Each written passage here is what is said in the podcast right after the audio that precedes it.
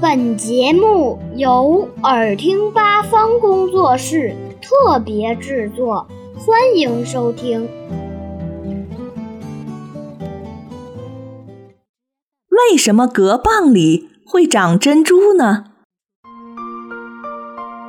珍珠色彩瑰丽，气质高雅，象征着健康、纯洁、富有和幸福。自古以来为人们所喜爱。珍珠来自滨海的蛤、珍珠贝和淡水中的蚌等贝类，但并不是所有的蛤蚌都会产珠，只有寄生虫寄生或有外物侵入体内的蛤蚌才会长珍珠。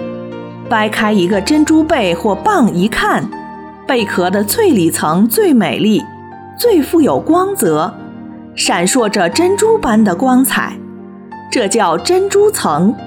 它是由外套膜分泌的珍珠质构成的。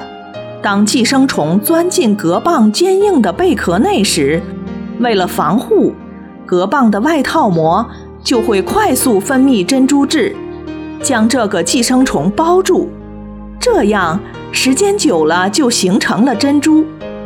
有时，当一些沙粒掉进蛤蚌的贝壳里，它们一时没办法把它排出去。